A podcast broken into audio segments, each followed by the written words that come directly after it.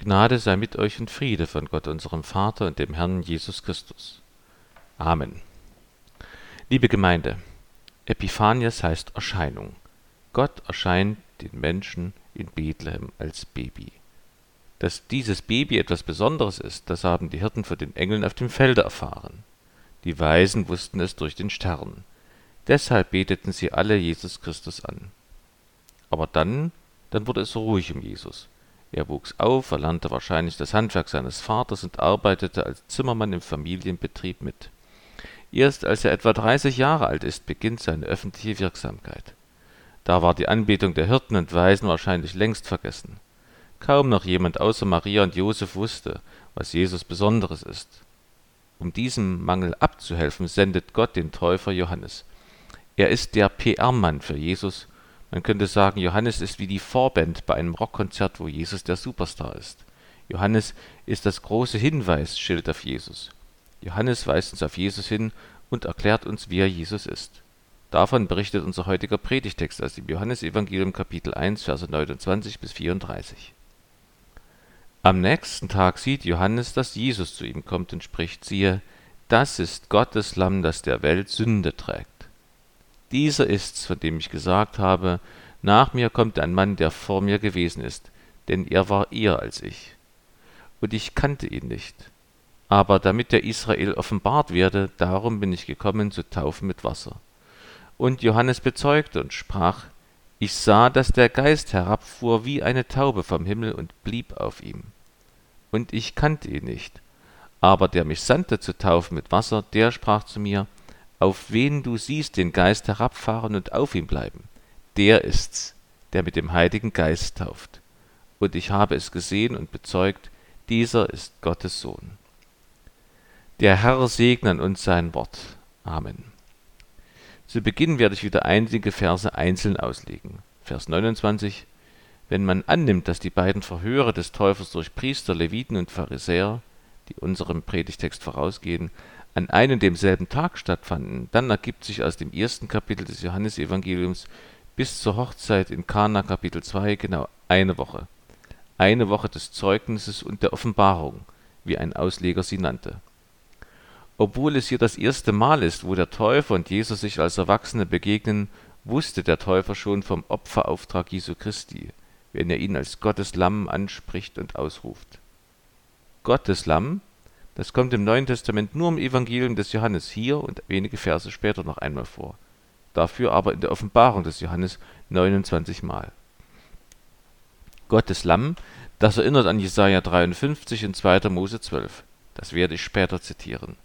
Aber es erinnert auch an Jeremias eigenes Leben, der schrieb: Ich war wie ein argloses Lamm, das zur Schlachtbank geführt wird, und wusste nicht, dass sie gegen mich beratschlagt hatten und gesagt: Lasst uns den Baum in seinem Saft verderben und ihn aus dem Lande der Lebendigen ausrotten, dass seines Namens nimmermehr gedacht werde. Und bereits die Verschonung Isaaks ist eine Vorschattung auf Golgatha. Isaak musste nicht sterben. Damals hieß es, Abraham antwortete, mein Sohn, Gott wird sich ersehen, einen Schaf zum Brandopfer.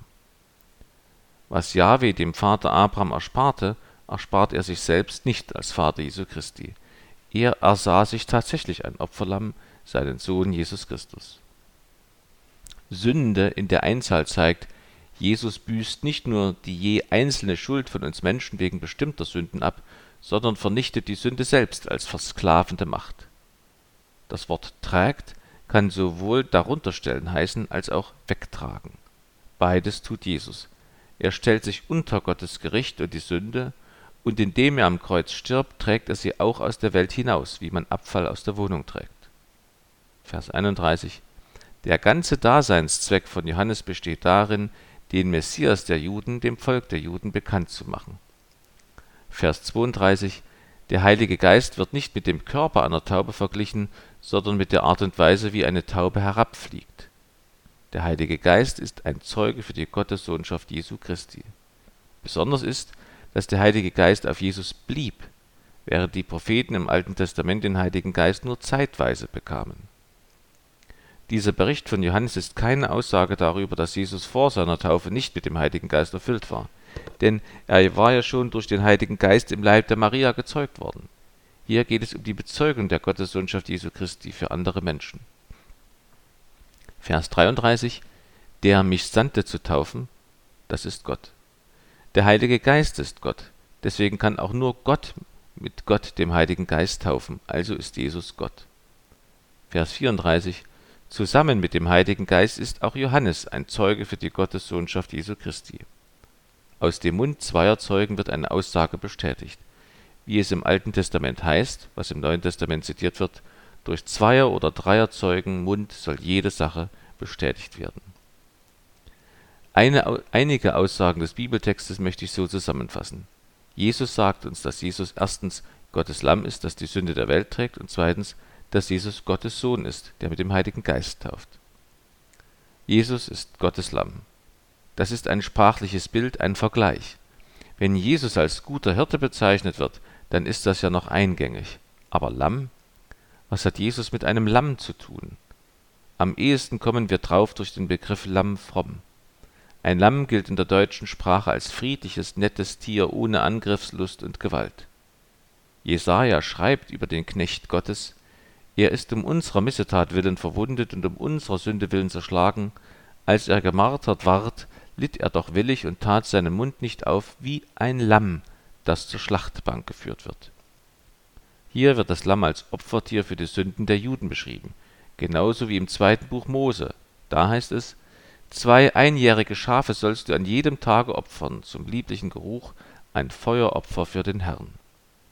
Und schließlich spielt das Lamm eine wichtige Rolle bei der Flucht der Juden aus der ägyptischen Sklaverei. Im zweiten Buch Mose steht, am zehnten Tage dieses Monats nehme jeder Hausvater ein Lamm.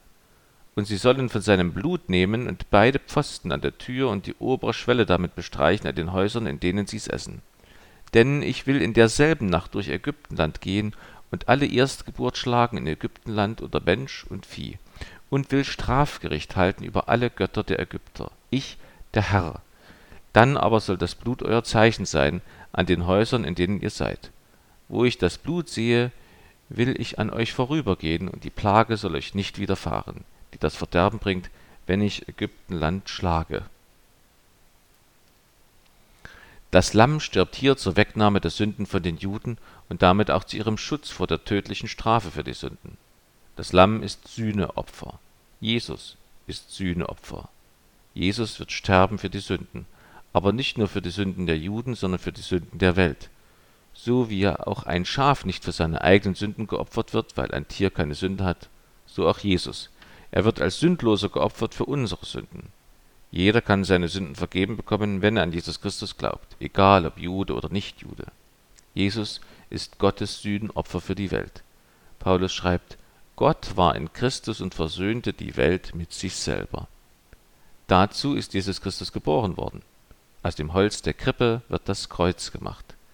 Es ist interessant, dass Jesus auch in Christfestliedern schon Lamm genannt wird. In Lied 36 heißt es über Jesus in Strophe 4, er nimmt auf sich, was auf Erden wir getan, gibt sich dran, unser Lamm zu werden. Unser Lamm, das für uns stirbet und bei Gott für den Tod Gnad und Fried erwirbet. Jesus ist dieses Sühneopfer Gottes. Jesus ist Gottes Lamm. Auch Johannes der Täufer hat das erst von Gott gezeigt bekommen müssen. Was Gott aber auch Johannes dem Täufer nicht zeigte, hat er dessen Namensvetter Johannes in der Offenbarung gezeigt. Dort heißt es, das Lamm, das geschlachtet ist, ist würdig zu nehmen Kraft und Reichtum und Weisheit und Stärke und Ehre und Preis und Lob. Wenn Johannes der Täufer vom Lamm Gottes spricht, dann wissen wir, Jesus ist nur dazu gekommen, um uns von der Last unserer Sünden und der Strafe für unsere Sünden zu befreien. Das ist die Art und Weise, wie Gott uns hilft. Der Name Jesus heißt ja, Yahweh rettet. Und zuletzt wird das Lamm Gottes nicht mehr an unseren Sünden scheitern oder von ihnen ins Grab gezogen werden. Nein, zuletzt ist das Lamm Gottes stark und wird nicht mehr geschlachtet, denn Opfer sind dann überflüssig. Und das Lamm wird als mächtige Herrscher angebetet werden. Das ist der Lichtblick für das Opferlamm Gottes und auch für uns. In Jesu Bezeichnung als Lamm werden seine Liebe, sein Opfer, sein Leiden und sein Sieg zusammengefasst. Was bedeutet es nun für uns, dass Jesus das Lamm Gottes ist. Es bedeutet, dass wir unsere Sünden nicht länger selber tragen müssen. Weihnachten ist ein Amnestiefest. Alle Schuld und Strafe kann man vergeben bekommen. Das Lamm Gottes, so könnte man sagen, ist wie ein Schuldenberater, der die Schulden seiner Klienten aus eigener Tasche bezahlt. Jesus trägt unsere Sünden. Wir sollen und dürfen ihn machen lassen und tragen lassen. Vor dem Empfang des heiligen Abendmahles wälzen wir unsere Sünden auf Jesus ab, auch wenn wir singen, Christe, du Lamm Gottes, der du trägst die Sünd der Welt, erbarm dich unser. So wird jedes heilige Abendmahl zur Amnestie und zum Schuldenausgleich, weil Jesus Christus das Lamm Gottes ist. Und er ist Gottes Sohn. Das ist die zweite Aussage des Predigtextes. Weil Jesus nicht nur Mensch ist, sondern auch Gott, kann Johannes der Täufer über den sechs Monate später geborenen Jesus sagen, nach mir kommt ein Mann, der vor mir gewesen ist, denn er war eher als ich. Jesus war schon vor Erschaffung der Welt da, bloß nicht in Menschengestalt. Und weiter sagt Johannes, und ich kannte ihn nicht. Dabei waren sie doch Verwandte. Johannes meint, dass er zwar wusste, wer Jesus ist, aber nicht, was er ist. Das hat er erst durch das Herabfahren des Heiligen Geistes bei der Taufe erkannt. Die ganze Tauftätigkeit des Johannes hatte nur diesen einen Zweck, dass er und alle Menschen erkennen, was Jesus Christus ist, nämlich Gottes Sohn. Wie geht es uns? Den Namen Jesus haben wahrscheinlich alle hier schon einmal gehört. Aber kennen wir Jesus deshalb auch schon? Wissen wir, dass er Gott ist, dass Jesus der Schöpfer der Welt ist und dass der Gott Jesus deshalb schon lange vor dem Christfest lebte, lange vor der Zeit? Johannes der Täufer kannte Jesus von Kind an als Mensch und kannte ihn doch nicht als Sohn Gottes. Erst als der Heilige Geist kam, erkannte Johannes in Jesus den Christus Gottes. So brauchen auch wir den Heiligen Geist, um in Jesus Christus unseren Gott zu erkennen, dem wir dienen sollen und wollen. Wie bekomme ich den Heiligen Geist? Jesus selber sagt, wo bittet unter euch ein Sohn den Vater um einen Fisch, und der gibt ihm statt des Fisches eine Schlange? Oder gibt ihm, wenn er um ein Ei bittet, einen Skorpion?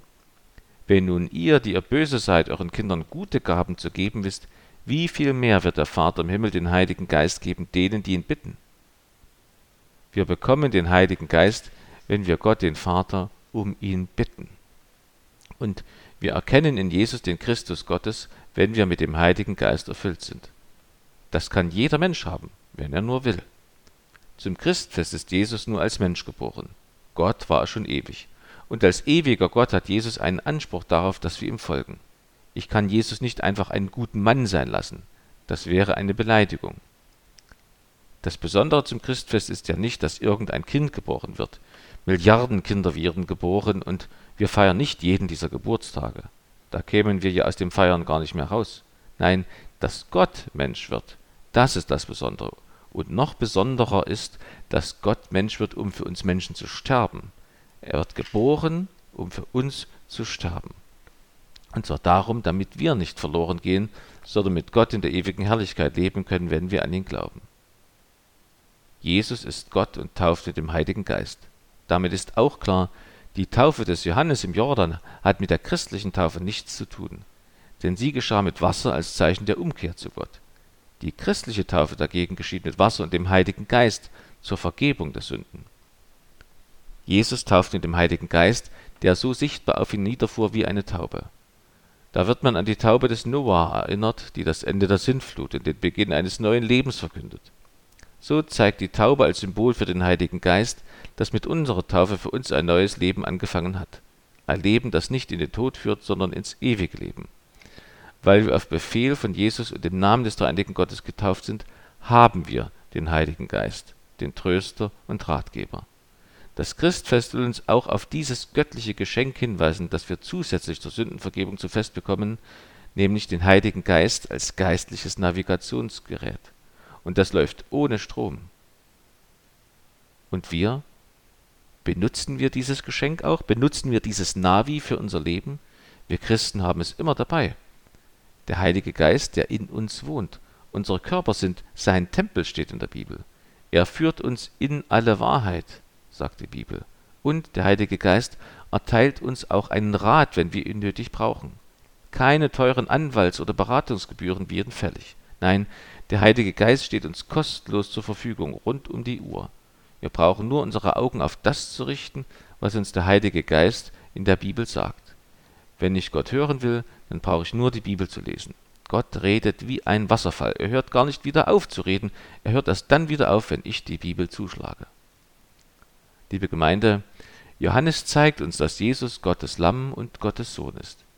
Wenn ich an Jesus glaube, dann kriege ich Hoffnung, Orientierung und Durchhaltevermögen. Wer ein hoffnungsfrohes Jahr des Herrn Jesus Christus 2023 erleben möchte, der lade Jesus einfach in sein Leben ein. Etwa mit den Worten des Gesangbuchliedes 33, wo es in Strophe 2 heißt: Willkommen, süßer Bräutigam, du König aller Ehren. Willkommen, Jesu, Gottes Lamm, ich will dein Lob vermehren. Ich will dir all mein Leben lang von Herzen sagen Preis und Dank, dass du, da wir verloren, für uns bist Mensch geboren. Amen. Und der Friede Gottes, der höher ist als alle Vernunft, der bewahre eure Herzen und Sinne in Christo Jesu. Amen.